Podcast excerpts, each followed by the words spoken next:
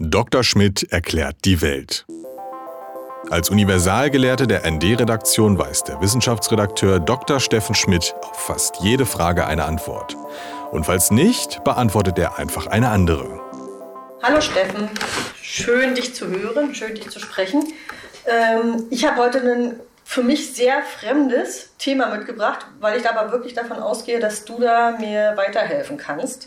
Ich bin nämlich über ein Thema gestolpert, das handelt vom Sonnenaktivitätsmaximum, das erstaunlicherweise früher erreicht wird, dieses Jahr als gedacht. Und für mich ist das ganze Thema überhaupt erstaunlich, weil ich habe noch nie was davon gehört. Warum muss mich das denn interessieren? Naja, also die Sonnenaktivität sieht man, das heißt mit bloßem Auge sieht man sie eher nicht. Und mit Fernrohr sollte man sie auch nur mit, mit entsprechenden Schutzmaßnahmen, äh, siehe die Beobachtung von Sonnen Sonnenfinsternis in der Vergangenheit äh, sich angucken. Ansonsten sieht man hinterher gar nichts mehr. Ähm, die zeigt sich daran, dass die Sonne Flecken kriegt. Flecken, sowas wie Pigmentflecken oder was? Ja, gewissermaßen so, so ähnlich wie, wie unsere Pigmentflecken. Ja, nur dass der, der Grund anders ist und die Auswirkung anders und die Größe auch viel anders. da die Sonne ja ein paar hundert Mal größer ist als, als die Erde, sind Flecken, die man also von hier aus mit dem Fernrohr sieht, dann doch äh, im Bereich etlicher Kilometer. Und ja, warum sollte uns das interessieren? Ja, der Kern ist, dass die sind die Flecken weniger als die Tatsache, dass mit den Flecken äh, Veränderungen, starke Veränderungen des Magnetfelds an der Sonnenoberfläche verbunden sind, die dann dazu führen, dass äh, die Sonne größere Menge an geladenen äh, Teilchen äh, ins, ins Weltraum katapultiert. Und das, was man dann so freundlich Sonnensturm nennt, wenn uns so eine Welle von äh, geladenen, hochbeschleunigten, hochenergetischen Teilchen hier auf der Erde erreicht, dann hat das eben durchaus äh, Auswirkungen auf das Leben auf der Erde. Die Sonne, die kann wie ein Wind wehen. Ja, die Sonne nicht wie ein Wind. Die Sonne kann. Also das Licht meine kann, ich, das Licht. Die, nee, auch das Licht tut es nicht. Die Sonne kann einen Teil ihres Materials ausstoßen. Die Sonne ist ja, äh, wie wir alle wissen, ziemlich heiß. So heiß, dass äh, von den ähm, Molekülen, die da, pardon, Atomen, Moleküle bilden sich da noch nicht bei den, unter den Verhältnissen, von den Atomen, die sich äh, bei dem Brennprozess in der Sonne, also Kernfusion, bilden, dass davon ganz viel, die sind elektrisch geladen und wenn sich solche Ströme von geladenen Teilchen bewegen, dann ist das wie ein elektrischer Strom. Es entstehen also Magnetfelder und da das ziemlich große Ströme sind, ziemlich starke Magnetfelder und diese Magnetfelder wiederum können diese, diese geladenen Teilchen selbst wiederum beschleunigen. Und wenn also eine entsprechende äh, Unstetigkeit in, dem Magnet, in der Magnetfeldverteilung auf der Sonnenoberfläche eintritt, wie sie eben so ein Sonnenfleck darstellt, dann kann das dazu führen, dass äh, eben Millionen solcher geladenen Teilchen, aber Millionen solcher geladenen Teilchen äh, als Strom ins, ins All geschossen werden. Und wenn die Erde gerade dort ist, wo der Strom hinschießt, was äh, in vielen Fällen glücklicherweise nicht der Fall ist, dann äh, passiert Folgendes, dass die, die Erde hat ja ein eigenes Magnetfeld und infolge dieses Magnetfeldes haben wir fangen, fangen wir alle geladenen Teilchen, die aus dem Weltall auf uns zuschießen, äh, dann werden in, dieser, in diesem Magnetfeld aufgefangen und in der Regel damit unschädlich gemacht. Also wir haben so ein Schutzschild. Das ist sozusagen unser wichtigster Schutzschild gegen die kosmische Strahlung. Und wenn aber so ein massiver Strom aus, aus der Sonne kommt, dann kriegt diese, dieser Schutzschild eine Delle. Mhm. Das hat dann eine sichtbare Auswirkung. Die Polarlichter, die sonst nur in der Nähe des, des Pols, also vielleicht bis Island zu sehen sind, die sind dann in extremen Fällen, 1989 waren die sogar noch in den in, in USA, in Texas und in Florida sichtbar, was ja doch schon eine ganze Ecke weg ist vom Nordpol. Und das ist eben eine Folge der Wechselwirkung dieser geladenen Teilchen mit der, mit der hohen Atmosphäre, die dann dort eben zu leuchten beginnt. Okay, aber das ist doch eher schön. Polarlichter, die weithin ist, zu sehen sind. Das ist ganz hübsch, ja. Aber diese gleichen Teilchen treffen zum Beispiel auch unsere Satelliten, die da oben fliegen. Mhm. Weswegen 1989 äh, bei, bei dem letzten größeren Sonnensturm, äh, der beobachtet wurde, der uns auch traf, äh, ganz Teil Satelliten den Funkverkehr einstellen mussten und einige auch äh, Schaden an der Elektronik genommen haben. Und was noch viel ärgerlicher ist, diese Störungen im Erdmagnetfeld, dass das verdellt wird und sich damit bewegt, das führt auch dazu, dass auf der Erde in Stromleitungen äh, Spannungen induziert werden, die dort nicht hingehören. Mit dem Ergebnis, dass in Kanada, in Quebec, äh, ein Teil des Stromnetzes ausfiel. Okay, also lang. Und steht jetzt gerade bevor, dass bei uns weltweit oder das so äh, ist, Infrastruktur ausfällt? Das, wenn, wenn uns ein größerer Strom dieser Art wieder träfe, wäre der Schaden wahrscheinlich größer als 1989. Weil einfach so wahnsinnig viel Weil einfach viel mehr, viel mehr Elektronik äh, heute an, an elementaren Stellen, also lebenswichtigen Stellen installiert ist und, und viel mehr vom Strom auch abhängt.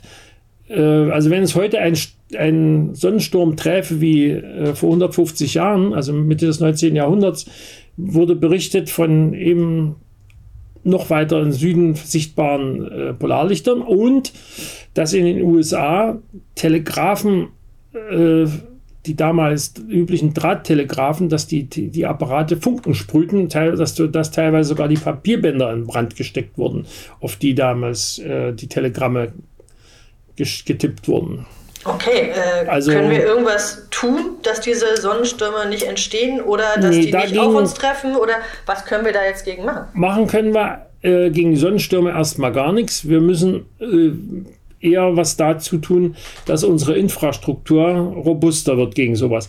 Wenn Sie die Strom, das Stromnetz der USA zum Beispiel, das haben wir ja gerade in, in Hawaii gesehen so vorsintflutlich ist, dass es noch nicht mal mit, mit Bränden klarkommt, äh, dann äh, ist schon übel. Und wenn es dann eben auch so wenig stark vernetzt ist, wie es in den USA zum Teil auch ist, in Kanada, dann ist das zumindest im Norden des Kontinents immer ein Problem bei solchen Sachen. Je weiter südlich, also näher an den Äquator wir kommen, desto weniger problematisch ist es, weil da ist der Schutz wesentlich effektiver durch das Magnetfeld und überhaupt. Und wird das jetzt auf den Tag genau berechnet? Also gibt es da jetzt, es gibt sowas wie einen Weltraumwetterbericht, wo man jetzt schaut, was wie ist da so die Lage gerade, wolkenlos? Es gibt in der Tat eine Weltraumwetterbeobachtung, die mhm. Also unter anderem in den USA macht das, soweit ich das mitgekriegt habe, tatsächlich auch die Wetterbehörde, die NOAA. Mhm. Äh, bei uns gibt es ein Institut vom Deutschen Zentrum für Luft- und Raumfahrt in Neustrelitz, was auch ähnliche Beobachtungen betreibt. Und wenn die also einen solchen Mater Materieausbruch auf der Sonne beobachten, und äh, das lässt sich dann in der Regel auch äh, mit einiger Laufzeit vorher feststellen, ob der in Richtung Erde geht oder nicht, dann gibt es dafür gibt's da Warnungen. Wie weit allerdings dann die ganzen äh, Infrastrukturen tatsächlich äh, so gebaut sind, dass die Firmen, die die betreiben, tatsächlich diesen, diese Wetterwarnung zur Kenntnis nehmen, hm. da bin ich ein bisschen äh, unklar. Also ich habe den Verdacht, dass solange es nicht wirklich was crasht, äh, es auch keinen Alarmplan für sowas geben wird. Mhm. Aber die Weltraumbehörden haben die Alarm geschlagen für, weiß ich nicht, dieses Jahr 13. November? Nee, bislang gibt es noch keinen Ausbruch, äh, der, mhm. der uns unmittelbar zu betreffen scheint. Mhm. Wie lange würde es denn dauern zwischen Ausbruch und Auftreffen? Na, das sind schon ein paar Stündchen. Es, also, ja, es, ja, es, ist ja nicht Lichtgeschwindigkeit, es, ja. ja keine, es ist ja nicht, nicht das Licht, was von der Sonne kommt. Es sind ja reale physische Teilchen. Mhm. Und auch wenn die Magnetfelder auf der Sonne gewaltig sind, äh, solche Beschleunigungen, dass sie das an einer Lichtgeschwindigkeit beschleunigen, das schaffen die auch nicht. Das schafft vielleicht ein schwarzes Loch, aber sowas haben wir ja Gott sei Dank hier nicht, sonst wären wir eh lang weg.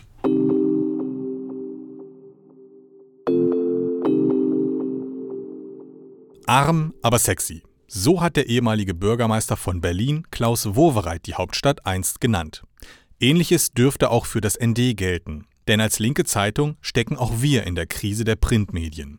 Gleichzeitig ist uns aber wichtig, dass sich jeder Mensch losgelöst von der finanziellen Situation bei unabhängigen Medien informieren kann. Deswegen setzen wir auf ein freiwilliges Bezahlmodell. Hilf mit bei dieser solidarischen Finanzierung und unterstütze das ND mit einem Beitrag deiner Wahl. Ganz schnell und einfach auf dasnd.de slash freiwillig zahlen.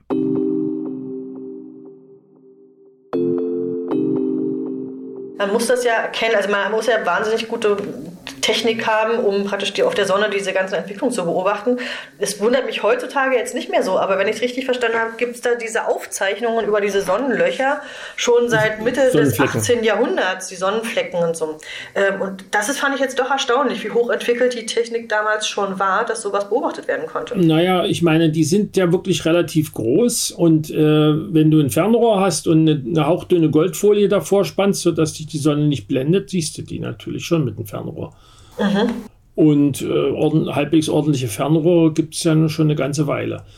Also mit Galileis, selbst mit Galileis einfachen Zwei-Linsen-Fernrohr hätte, hätte man das schon sehen können. Aber damals wusste man auch nicht, was die zu bedeuten haben, nehme ich mal an. Man hat sie nur aufgezeichnet. Das wusste man damals noch nicht und äh, damals gab es auch noch kaum Infrastruktur, die davon hätte jetzt Schaden nehmen können.